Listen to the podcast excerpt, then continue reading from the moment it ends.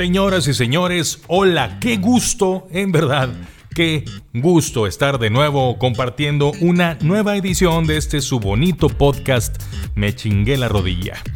Y justo en medio del pico, del pico, del pico, del pico de la pandemia, es un verdadero privilegio presentar la historia de seres humanos, específicamente de mujeres, que hacen diferencia desde sus respectivas trincheras. Hoy por fin, después de varios meses, puedo compartirles esta conversación que tuvimos previo a estas eras pandémicas con Lorena Olvera Aja. Ella es ultramaratonista, conferencista, coach, madre, nutrióloga, record Guinness y protagonista de esta historia que nos cuenta en su propia voz. ¿De qué va? ¿De qué se trata eso de llevar nuestras capacidades humanas más allá de sus límites? En la vida de cualquiera hay un momento en que algo pasa. O tal vez algo no pasa. Y a partir de ahí, nada es igual. Y tan fuerte es la huella que deja que ocasiona lo que seguramente has escuchado más de una vez. Es que, güey, yo la verdad era buenísimo. Ya estaba a nada de ser. Pero pues me chingué la rodilla, güey. Sí, la verdad. Date un rato, escucha qué pasó cuando parecía que se acababa el mundo y más bien terminó siendo el inicio de otro. Esta es la historia de hoy. Lore, ultramaratonista. Sí. No, no, basta con correr un maratón. No, no, o sea, como si fuera de pronto algo asequible de, cierta forma para alguien que se dedica a lo que tú te dedicas, dices, bueno, ¿por qué no un ultramaratón? A ver, ¿cómo, ¿cómo llegas a tomar este tipo de decisiones como persona? Ajá. Ok, bueno, pues todo surge, no surgió de empezar a correr 42, en realidad empiezo a correr poquito, 6 kilómetros después de, embarazarme, después de que tuve a mi hija, ¿no? A los 33 años. Y entonces fue un, rollo como de salud, más que nada, y por estar en forma, empecé a hacer pues 6 kilómetros, a sentir la magia de esos, a sentir la magia, la liberación, y el correr para mí es muy profundo. ¿No corrías antes? No corría, o sea, hacía deportes de tendencia, como es spinning, como el gimnasio convencional. Fui seleccionada en la preparatoria de básquetbol, voleibol y nadé de competencia muy, de los 10 a los 13. Entonces tengo esa base, sí, de un deporte de alto rendimiento, pero quizá correr en sí eh, fue después de los 33 años se empieza a los 33 años con una base como mencionas, pero a ver, de pronto un día, sí. para quienes están escuchando esta conversación, cuando vayan más adelante en la plática van a saber por qué la sorpresa de decir, a ver, a los 33, de pronto dices, bueno, déjame, pongo a correr. sí, déjame, bueno, deja corro, ¿no? Como si no tuviera nada que hacer. empiezas y, 6 kilómetros. 6 kilómetros, así poquito, eh, daba daba tres vueltecitas a un parque, un parque que se llama Los Viveros, aquí en la Ciudad de México.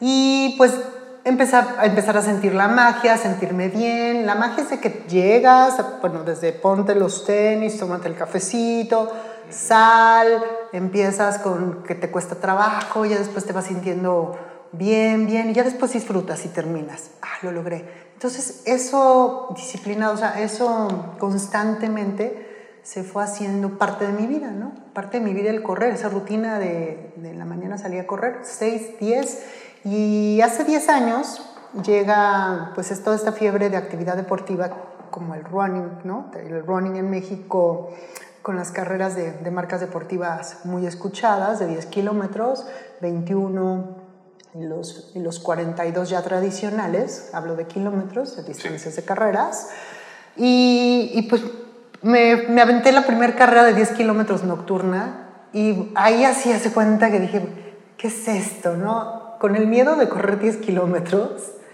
¿qué me va a pasar después del kilómetro 7 si solo he corrido 6?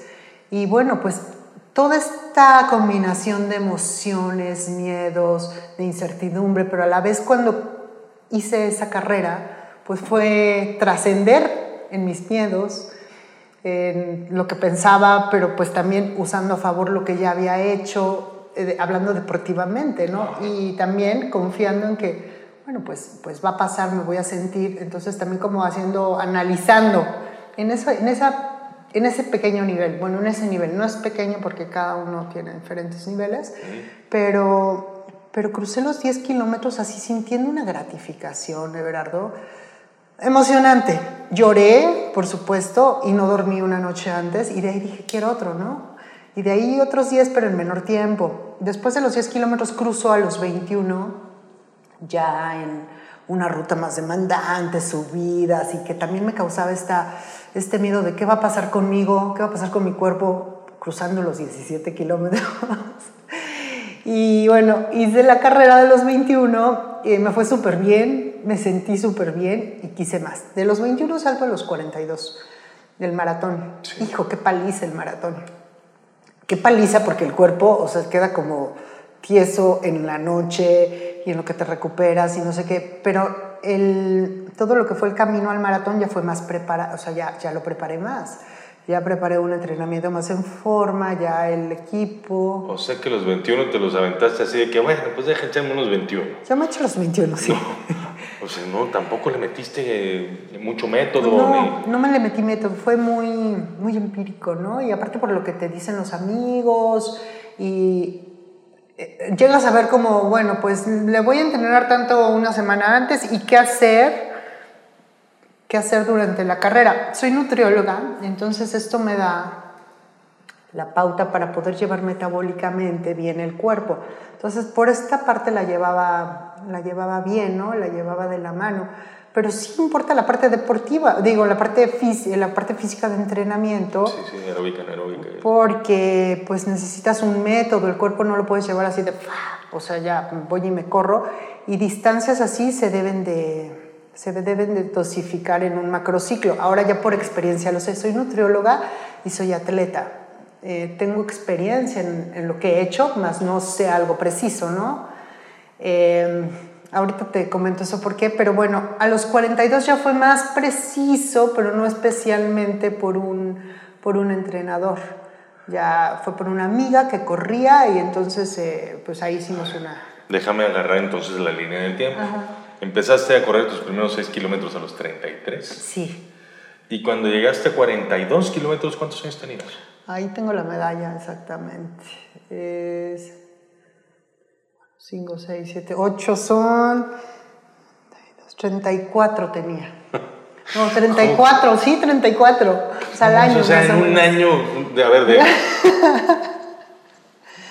Váleme, ¿cómo? 34, si me aventé los 42, fum, en un año.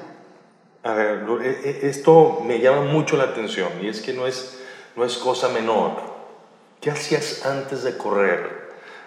O sea, ¿qué te llenaba como si te, evidentemente, termina llenándote ponerte unos zapatos y echarte a andar? ¿Qué era lo que te tenía motivada antes de descubrir esto? Híjole, qué, qué buena pregunta, ¿no? Me la he hecho, me encanta. Eh, soy apasionada de la comida, de, la, de cocinar, o sea, de cocinar tal cual. Soy nutrióloga, pero cocinar puedo pasar seis horas cocinando en completa meditación. Sí, sí, de verdad. Poniendo atención. Poniendo, tu atención en eso, claro. Eh, soy amante de los, de los animales también y paso parte de mi tiempo haciendo una campaña pro animal, pero más que nada en actividad, o sea, en actividad era la cocina, o sea, la cocina y deporte, como te digo, de tendencia, pero no tan, tan específico y con esta atención y concentración que hoy es el alto rendimiento. A ver, de la cocina me dices tú que un día eres mamá, está bien, nace tu hija. Sí. Y de pronto dices, bueno, ya me casé de la cocina, deje corro. ¿Así fue? Pues casi fue así. Bueno, ya no había nacido mi hija. Sí. Y esta, esta forma de, de, mantenerme en forma, de sentirme bien. Obviamente cuando estuve embarazada, ese es otro punto. Hacía caminatas muy largas, de más de 10, 15 kilómetros, embarazada, caminando. Con la conciencia de mantenerme mejor, mejor al estado donde me encontraba para que mi hija naciera perfecta. Entonces, bueno, la alimentación muy saludable, el ejercicio, o sea, sí, pero by the book, todos los días hacía mi caminata de Tlalpan Universidad y si se podía más, más. O sea, entonces ahí es cuando empiezo, pues yo creo que esta base de la caminata embarazada me hace la base previa a los seis kilómetros que te cuento, porque ya que nace, ya empecé a correr, dije, ya, empecé a correr, me sigo manteniendo, empecé a bajar y ya esa gratificación, ese bienestar que sentía después de, de correr, ya lo necesitaba todos los días. Ese viaje de dopamina, ¿no? Que, sí, que, genera el cuerpo y ahí estás, y es además de lenta absorción, entonces te sientes ya me lo comí. sensación de bienestar, claro. Sensación de bienestar. pero a ver, pero lo que descubriste o lo que estuviste viviendo debió de ser, debió ser muy impactante en serio en, no sé si en la sensación de bienestar, no sé si en la sensación de decir, esto me hace pensar en alcanzar 6 kilómetros primero, luego 10, y luego 21, y luego 42, y luego 580, que ahorita vamos para allá. Pero, a ver, ¿dónde te chingaste la rodilla, bueno, viene una parte, después de esos 42, y cae justa la, la pregunta, yo empecé, bueno, tuve otro proyecto ya más ambicioso, que era correr 63 en, en Chihuahua con los tarahumaras. Pero para este tiempo ya necesitaba pues más equipo, una nutrición más especializada, un entrenamiento más específico, un lugar donde entrenar y varias cosas más que ya necesitas cuando lo quieres hacer más en forma. Entonces, le pido apoyo a un club, a Sport City, le pido apoyo de, un patrocinio para yo poder hacer ejercicio ahí. Y entonces le digo, oye, yo tengo este proyecto, tengo los 63 de Chihuahua, y más quiero hacer estas carreras de montaña, que he hecho más de 50 carreras de montaña en mi vida, 100, bastantes. Entonces, eh, pues había, había, varias, había una agenda muy, muy muy ambiciosa después de los 63, eh, con los 63, y bueno, para esto yo requería de ese apoyo y ya tenía una trayectoria, ¿no? Ya, oye, hice, he hecho esto y dentro de, ya era yo socia de ese club, ¿no? Entonces, bueno, dentro de Sport City he hecho esto, esto, esto, esto. Entonces aquí, cuando ellos me avisan a los 15 días que sí, que sí tengo el, la, que sí, que sí firmamos el contrato, que me contraten como, como embajadora de la marca, sí y eh, aquí me lesiono. Entonces es mi primero. Espérame De esto de tu lesión a los 33 que caminabas 10 kilómetros, ¿cuánto tiempo pasó? Ya para, para Huachochi fueron, ahí tengo la ya también, ya para Huachochi, no tenía que ver la, la fecha, pero para Huachochi habrán sido ya los 35. Porque dos años después. Como dos años después. es una señora embarazada en la cocina a los 33 y dos años después eres embajadora de una marca deportiva por correr distancias sí. Eh, de fondo, por carreras de fondo. Eh, sí, previo, pasa, pasan los 63, bueno, pasan los 63 y, y ahí entro en una etapa de lesión muy larga, una, lesión que se llama periostitis. Duró más de cinco meses, pero pues yo con un contrato de por medio con ellos, en ese momento pues vas, o sea, es todo lo que vas a cumplir y eres tú nada más. Entonces eh, empecé, a, empecé a hacer eh, deporte, o sea, eh, actividades alternas, empecé a correr, empecé a nadar y a hacer bici para mantenerme en forma y, pues fue una etapa muy, muy larga, muy dura y tener que cambiar toda esa agenda que tenía hacia otra mira. Entonces, me fui a la mira del triatlón. Dije, bueno, pues voy a hacer algo, pero aquí viene algo chistoso. Voy a hacer algo. esa, esa lesión para mí fue muy fuerte porque dije, oye, me acaban de decir que sí, te voy a decir que me parece chistoso a mí. Bueno, no puedo correr maratones. Bueno, déjame voy por un triatlón. hice, hice, un 113K, hice un Me explico. Perdón, no, a mí me da risa porque obviamente una persona de mis hábitos, que sí me gusta el deporte, pero que estoy muy lejos de eso, eh, me resulta así como sorprendente, como tan sencillo volteas a ver de una disciplina a la otra. ¿no? Claro, para, des- para seguir como manteniendo la capacidad pulmonar, la actividad, eh, la actividad y, y mentalmente mantenerme bien. Y me fui, Everardo, a hacer un 73. No pase olímpico, no pase sprint. Yo dije, quiero, o sea, ya corro 63.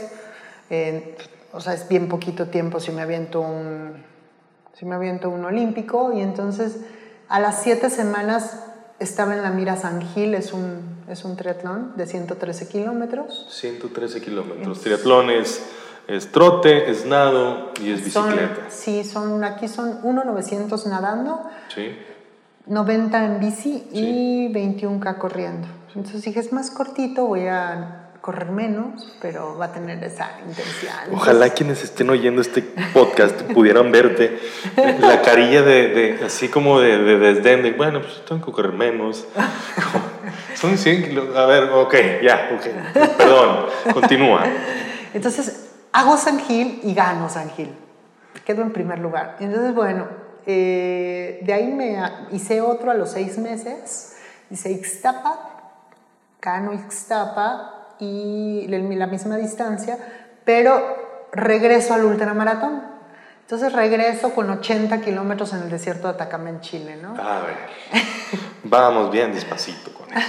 Ultramaratón, carrera que mide 80 Ar- kilómetros. Arriba de 42 kilómetros. Sí, sí, es necesitamos más allá de- Más allá de... Más allá del maratón, que el 42 es el maratón. Esta de Chile eran 80. 80. Ah, bueno, más allá el doble. O sea, te avientas unos redondeos tú. Sí, son- sí, sí, yo dije, "Pum, tú lo vámonos". dices con una sencillez. A ver, son 80 kilómetros en Chile en el desierto. En el desierto, en el desierto más seco del mundo, hostil. Eh, bueno, a mí la, esa... Perdón, Lore. Ajá. ¿Cómo llegas a considerar eso como una posibilidad? Era muy, bueno, ya mucha pasión por la carrera. Las sensaciones de tu cuerpo, de tu alma, de tu mente en un momento crítico donde tu condición física está expuesta y todos esos pensamientos, depuración que viene en tu mente mientras estás realizando algo que te apasiona, dije, lo quiero vivir en el desierto. ¿Qué magia habrá si cuando corres en la montaña hay una magia? Entonces Era fue de descubrir, a ver qué se siente, ¿o qué? descubrir. Era descubrir, ir a tocar mi corazón en esa magia y, y, y sabes que Berardo siempre ha sido como una entrega a ese momento. El deporte es maravilloso. Cuando estás realizando algo que te apasiona que- y te somete, y tú lo dijiste al inicio, y te reta a ti mismo, es esa batalla con, con uno. Entonces, bueno, suceden cosas mágicas y hay que estar bien, bien atentos a todo lo que sucede. Y, y bueno, en cada momento, cada carrera para mí ha sido una trascendencia y, y hasta hoy, pues bueno, estoy aquí. Pues hice estos 80 kilómetros, hermoso, con una condición física dura porque me enfermé. O sea, es la que más recuerdo. Durante la carrera te enfermaste. Comí algo en el, día, el día anterior y tuve una bacteria. Entonces, el día de la carrera, que me paro a las 2 de la mañana, me doy cuenta que, que algo no funciona bien, que lo que comía no lo podía tolerar, que traía una panza tipo alien.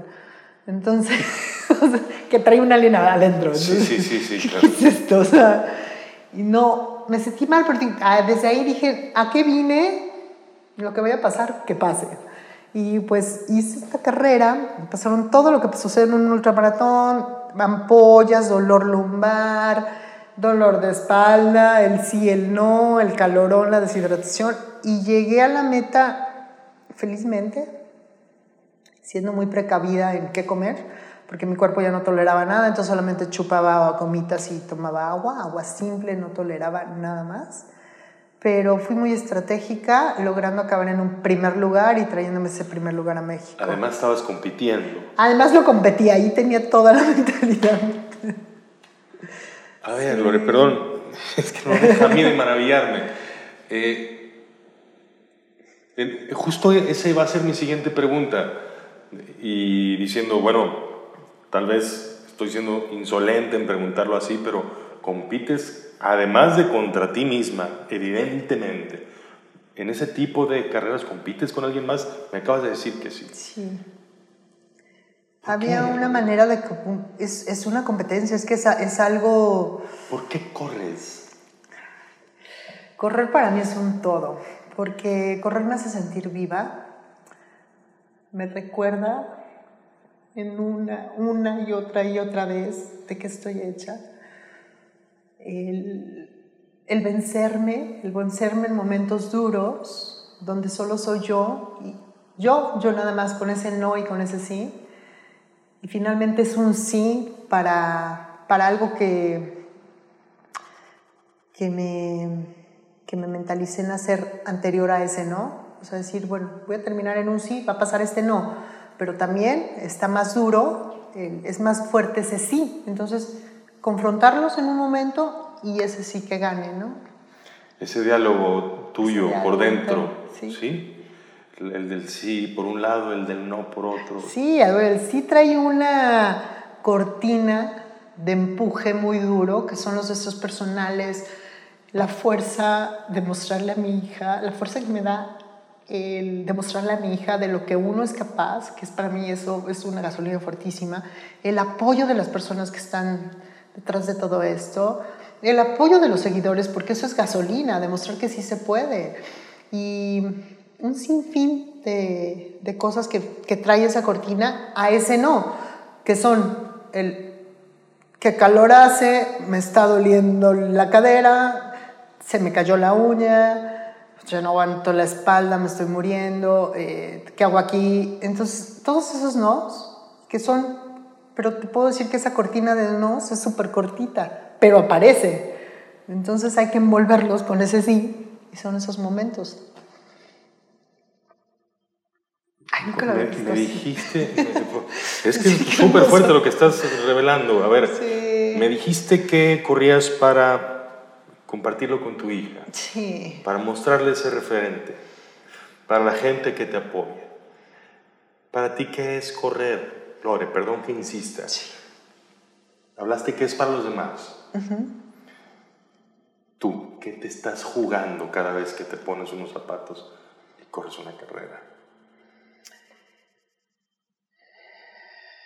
Es llegar, es llegar hasta mi corazón, escuchar mi corazón, cómo, cómo va latiendo y avanzando, y avanzando y avanzando y avanzando, es trascendencia, crecimiento, todos los días. No te puedes llegar un día y pararte y ponerte unos tenis y correr 40 kilómetros, 60 kilómetros. Es un trabajo, y así como el trabajo en la vida también. Entonces es un poco a poco, y en ese, en ese correr pues en, esa, en esa mañana que, que le doy a mi cuerpo de regalo todos los días, es un despertar, es un despertar.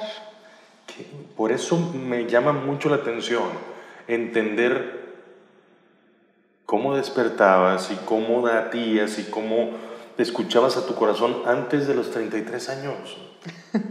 ¿Sí me explico? O sea, ¿qué hacías?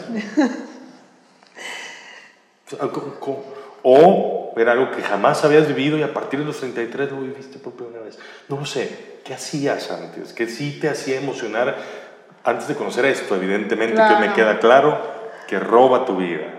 La roba en el sentido más favorable de la frase. Que, que, que, la tiene y que la promueve para ti. Antes, ¿qué hacías?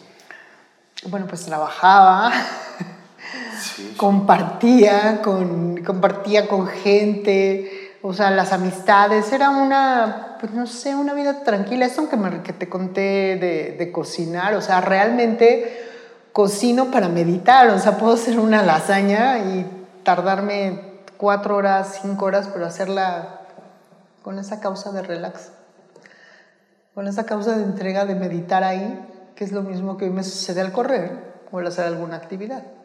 Así, entregarme y dejar que pase el tiempo para limpiarme. Cuando yo, yo veía, algunas veces, algunos años corrí distancias muy modestas, 10 kilómetros y ya está. No supe. Y muchas veces veía a, los demás correr y dije, ¿de qué correrán? ¿De qué estarán corriendo? ¿Yo de qué estoy corriendo? Me lo pregunté muchas veces como si fuera irme de un sitio y dejar ese sitio atrás. No sé si llegar a otro punto, no lo sé, pero sí no estar en donde estaba. Pero cuando te escucho, cada vez que emprendes una meta, me parece que, que el lugar hacia donde vas eres tú. Sí. Es para clavarte todavía más, estar desde otro punto para llegar hacia ti misma, hacia adentro. Es así. Sí, es en mí. Sí, es un camino espiritual. Es un camino espiritual. ¿En qué crees, Lori? ¿Eh? ¿En qué crees? En Dios. Creo en Dios, en la capacidad, en la energía, en la magia, ¿En qué no en la crees? entrega. No creo. Qué buena pregunta. No creo en lo, en lo absurdo, en lo falso, en lo constante material. Creo en la luz, en lo que te atrapa, en lo que te envuelve y, y Dios tiene una palabra en un todo, es un todo. Entonces, más allá de los deseos de uno, pues está la última palabra. Sí, siempre es Sí. así, menos así parece comprobarse todos los días. Cuando vas, no sé, en una carrera de 103 kilómetros, digamos, vas al kilómetro 80, ¿qué se piensa ahí? Yo me acuerdo cuando yo corría 10, a ver, como al kilómetro 7, ¿qué, qué carajo estoy haciendo aquí? es domingo, a estas horas, pues yo debería estar acostado y si estoy despierto es porque estoy yendo por unos tacos bien ricos. Ah, ¿Qué carajo estoy? Eso pensaba yo. ¿no? Cuando tienes una deuda de oxígeno, una deuda de glucosa, una deuda de, de electrolitos, o sea, todo lo que va ocurriendo bioquímicamente en un corredor, ¿qué pasa en el cerebro? O sea, ¿qué, pa- qué ideas te corren a ti, a ti, Lorena, Olvera? Cuando vas avanzada en una carrera, cuando la cosa se pone difícil, ¿qué piensas? Ok, cuando se pone difícil es, va a pasar el momento, no es permanente.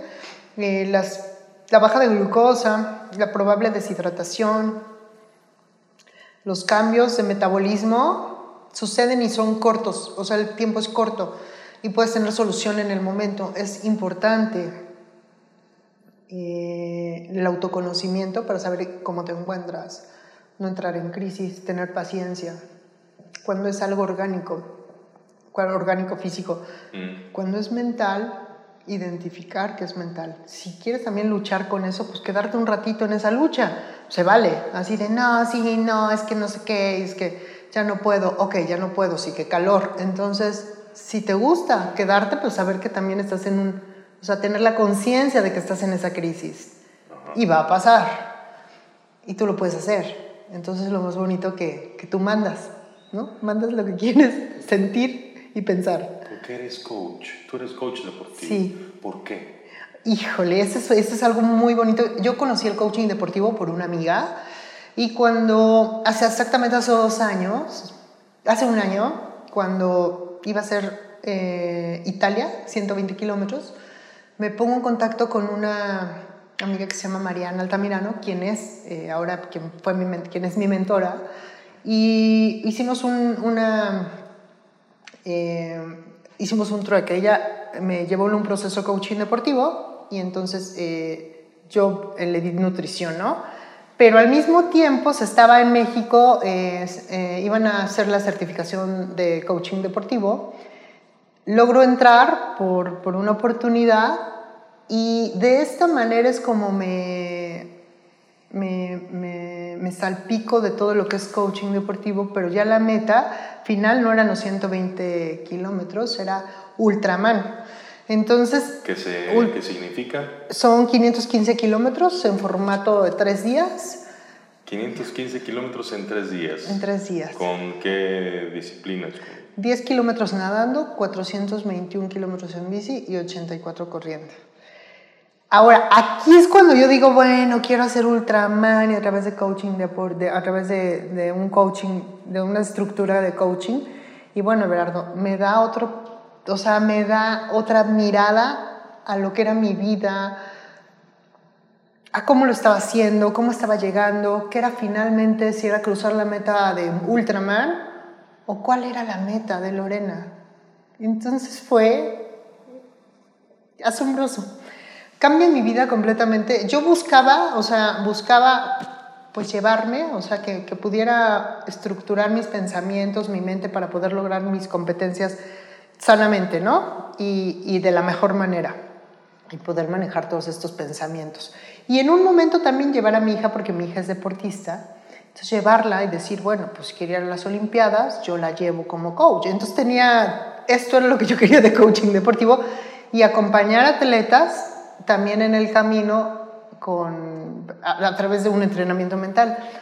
Pero todo fue caminando, la bola fue dando vueltas y, y bueno, fui cambiando mi vida por completo. Entonces cuando cruzo Ultra, Ultraman exitosamente, me certifico como, estoy ahí terminado certificación y bueno, fue un cambio en mi vida rotundo. Ya aquí te puedo decir que ese sabor de, de haber cruzado Ultraman, de, de haber cruzado la meta de Ultraman, fue un sabor diferente porque hay una identidad, conocí mis valores real, un balance de vida para este nuevo reto que voy a hacer. Eh, pasaban muchas cosas porque ya para las distancias que yo manejaba, soy un ultraman, te demanda tiempo y te demanda mucho tiempo. Y yo con una niña de nueve años al lado, o sea, que fue creciendo, Gia fue creciendo conmigo en todo este rollo de los entrenamientos y, y con el deporte a tope, eh, saliéndome en la mañana, llevándomela, todas estas cosas que pasamos los papás deportistas con los hijos. Y bueno, finalmente eso me, me, detenía un poco, ¿no? O sea, me detenía, me iba a correr con el Jesús, o sea, si ya se quedó sola y es domingo, son las 12 del día, yo corriendo. O sea, ya había un, ya había algo que, que no me permitía estar tranquila. Y entonces a través de coaching logro manejar esta parte y hacer de, veras, o sea, todo esto muy amigable, todo mi entorno, mi trabajo, mi hija y, y hacerlo de una manera tranquila. Para esta competencia que, que estoy preparando ahorita, para este evento, eh, todo, este, todo este año, bueno, fue diferente, fue diferente porque lo he preparado a través de otra mirada y coaching eh, hoy me dio, bueno, me dio muchísimas cosas y, y a ver qué va a pasar después de esto, a través de la mirada como coach también es, preparé este evento, ¿verdad? Vamos a entrar a este evento, este que tienes ahora en octubre en España. Cuéntame, ¿qué, ¿qué, es? o sea, yo lo tengo claro, yo lo leí, pero pues, la gente que está escuchando esta conversación no sabe de qué se trata, pero es un tema realmente histórico porque es la primera vez que una mujer participa en esto. Sí, así es, es la primera, soy la primera mujer en el mundo en... ¿Qué se llama? Retarlo, se llama Ultra King. Ultra King. Son 515 kilómetros sin parar. Es una competencia de 10 kilómetros nadando, 421 kilómetros en bici y 84 kilómetros corriendo sin parar. Se realiza en menos de 36 horas el lugar es Badajoz, en España. La fecha es 3, 4, 5 de octubre. 36 horas tienes para hacer. Sí, 36. Okay. Y el, la, la, manera de competir, bueno, la manera de, de realizar este recorrido, pues es entrega entrega, saber que pues la natación son horas contigo, que es un calentamiento, la bici hay una parte técnica, muy técnica eh, en la subida, mantener un, o sea, en cuanto a la parte física, bueno, en la parte que se toca, ¿no? Eh, mantener un paso constante, metabólicamente bien, eh, hacer una estrategia, bueno, las estrategias de descanso, terminar la bici en, terminar la bici en buenas condiciones y empezar la carrera, empezar la, carrera que se, que se corre en 84 kilómetros. Y en la carrera es donde viene, eh, es donde viene ahí, empiezan, empieza el cuerpo a, reclamar lo que le estás haciendo, pero bueno, aquí ya lo he vivido, ya conozco. Y viene también, bueno, este, este evento es más que, más que vivir y más que decirles, es contra los límites humanos, contra la capacidad humana. Hay algo muy espiritual que, que ya el estar en este momento platicando contigo, ya, ya para mí, ya hay una conexión, ya estoy viviendo el sueño, lo dije hace ratito, ya estoy viviendo el sueño. Eh, va, a ser un, va a ser un viaje conmigo a través de, largo tiempo. No te puedo decir qué va a pasar, porque hasta que no esté ahí no lo voy a saber. Y, y, pienso encontrar, luchar, seguir y llegar a esa búsqueda, a ese encuentro con mi espíritu y trascender. No sé en qué momento. La meta está ahí. Tal vez puedo decir, está esa, bueno, quiero decir, estuvo esa conexión, hice la conexión, logré la meta con Lorena y decirles también, terminé la meta en 36 horas. Ya ahorita estoy feliz. En participar en esta Ultra King que se llevó a cabo en Badajoz, España.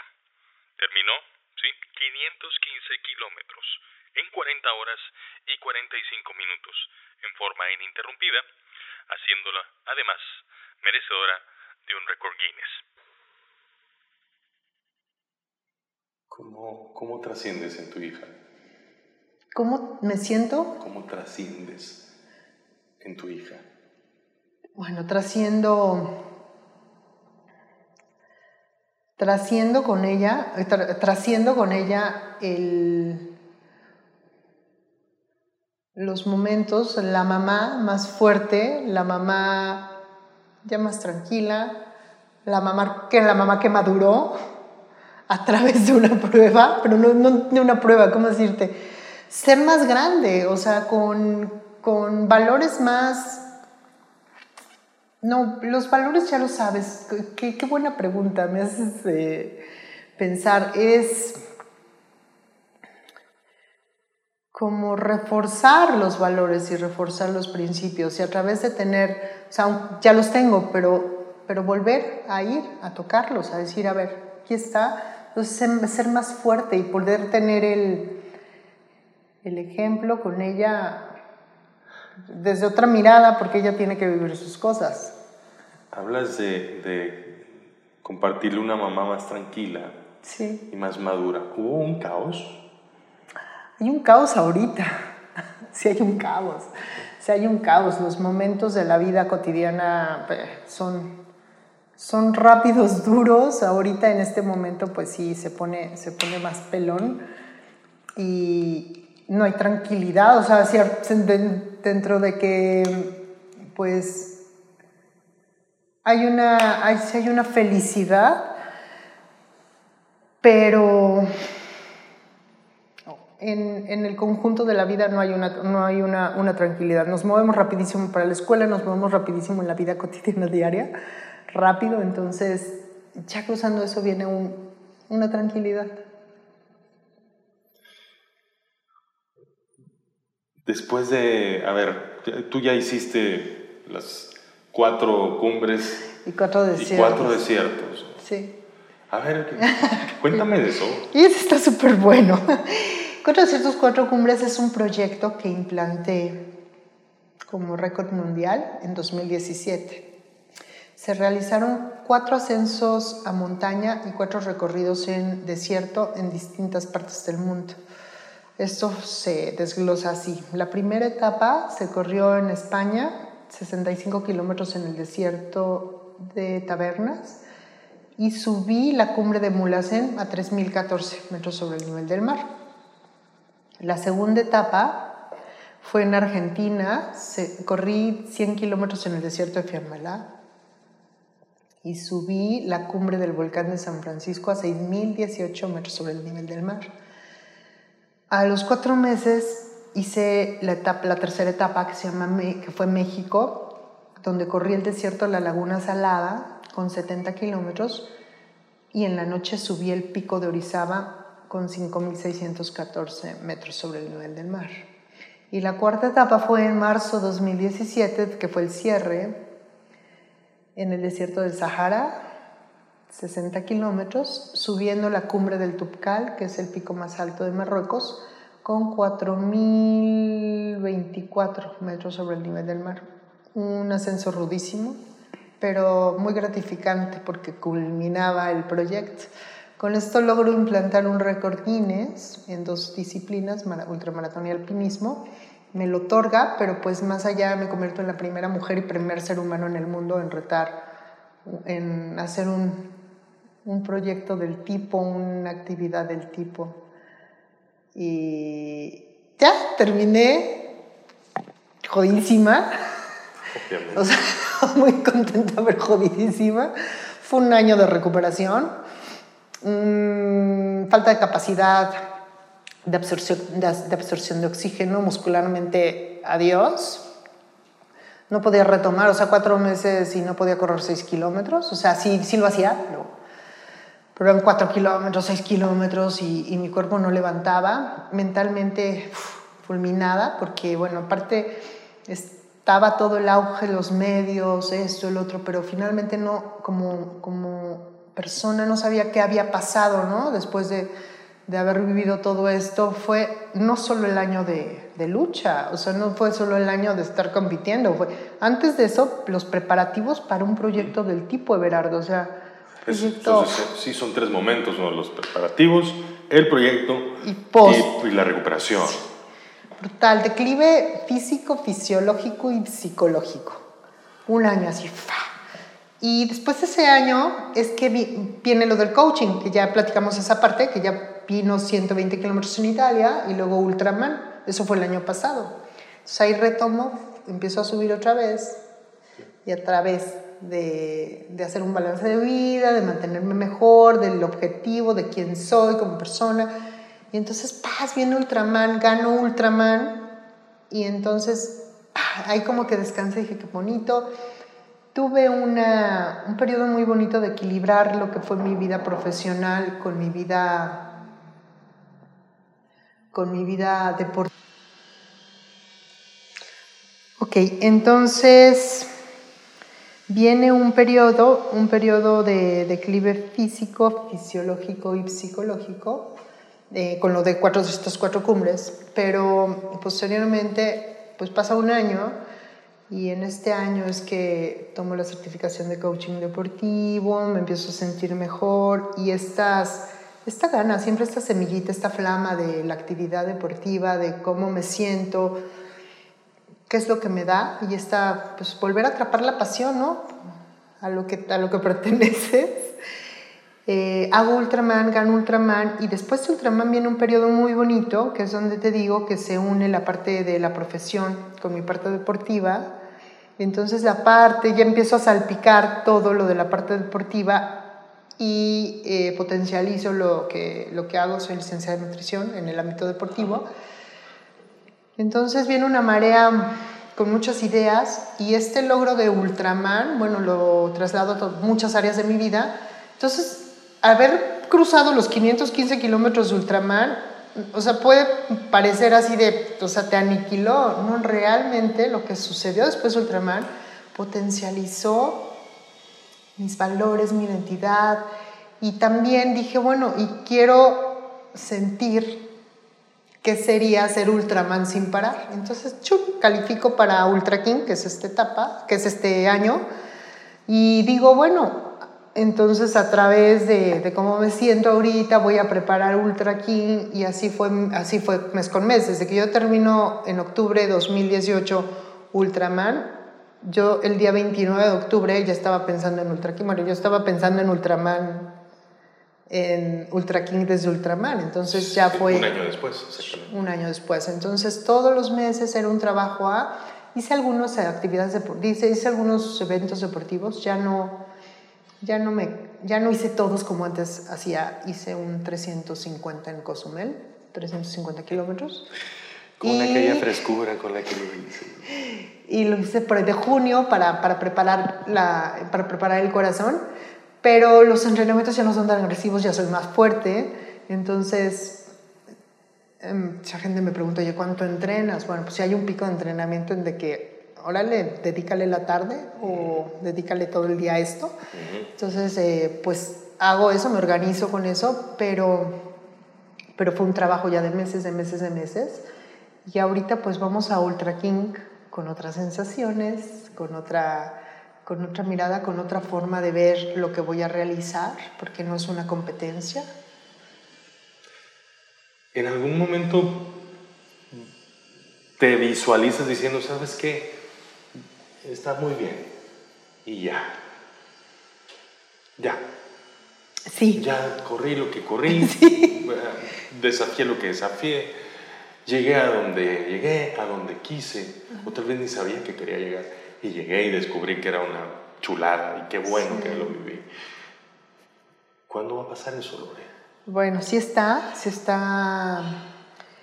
Si yo ahora, eh, ahora que voy a estar en España, que ya es un gran logro dar el paso, tener el boleto, y, estar ya visualizando en una semana estar ahí, eh, ya para mí es ganar el, el, vivir el recorrido, ya estoy, em, ya estoy consagrando, consagrando esta,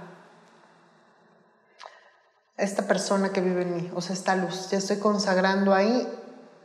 Eh, Simplemente el hecho ya de, empezar a nadar, empezar a hacer la bici, si llego o no a la meta en las 36 horas, ya estoy en la meta. O sea, ya, ya ganaste, tú ya ganaste, queda claro que tú ya ganaste. Con esa actitud, con esa visión, sin duda ya ganaste. Sí. vamos a ver si ese triunfo lo puedes hacer en 36 horas, ¿no? Sí. Eso es lo que sigue, pero...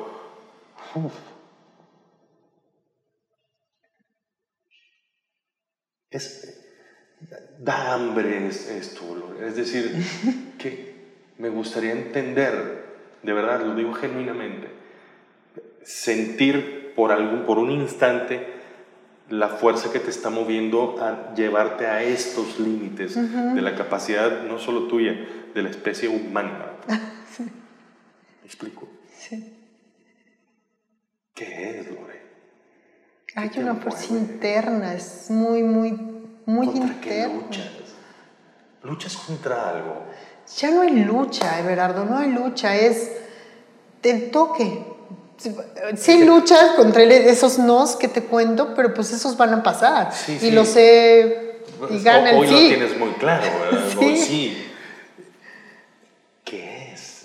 no es una lucha, entonces es un empuje. Es un empuje. Es, es una fuerza es una trascendencia, es asomarme contra esa luz y decir, y solo lo siento ahí en esos momentos conmigo misma, o sea, solo lo siento ahí. Ni la cocina me da el momento. Y mira que estamos hablando de que la cocina. De seis horas. seis horas. que cambiaste la cocina para irte a eso. ¿no? Estamos hablando de pasiones. Qué fuerza. Qué fuerza. Sí, hay una fuerza, hay una fuerza de trascendencia. De trascendencia ya vivida y de qué sabor, qué hermoso y... ¿Qué es, trascender?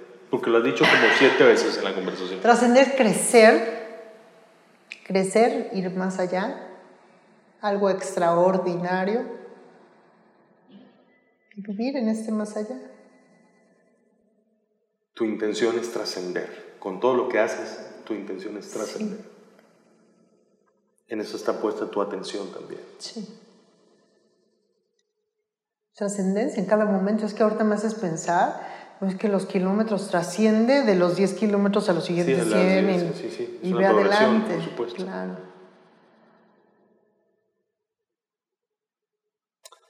¿Con qué te quedas? ¿Qué, qué te estarías llevando de, de esta conversación? Muchas cosas para el momento y para estos, bueno, muchas cosas. Me haces ver, oye, ¿qué te movía antes de, de empezar a hacer todas estas hazañas? ¿Qué me movía antes? Bueno, no la cocina, pero me dejaste más pensando y si te lo voy a escribir. Me llevo también eh, la cronología, o sea, sí lo tengo claro, pero no así la cronología del de en, qué, de en cuántos periodos fui, fui haciendo. O sea, tengo como 10 años, hace 8, pero exactamente como que de que empecé esos 6 hasta los 21. Bueno, ¿cuánto tiempo pasó? ¿Y qué pasó? Me voy a poner a pensar, ¿qué pasó? Eh,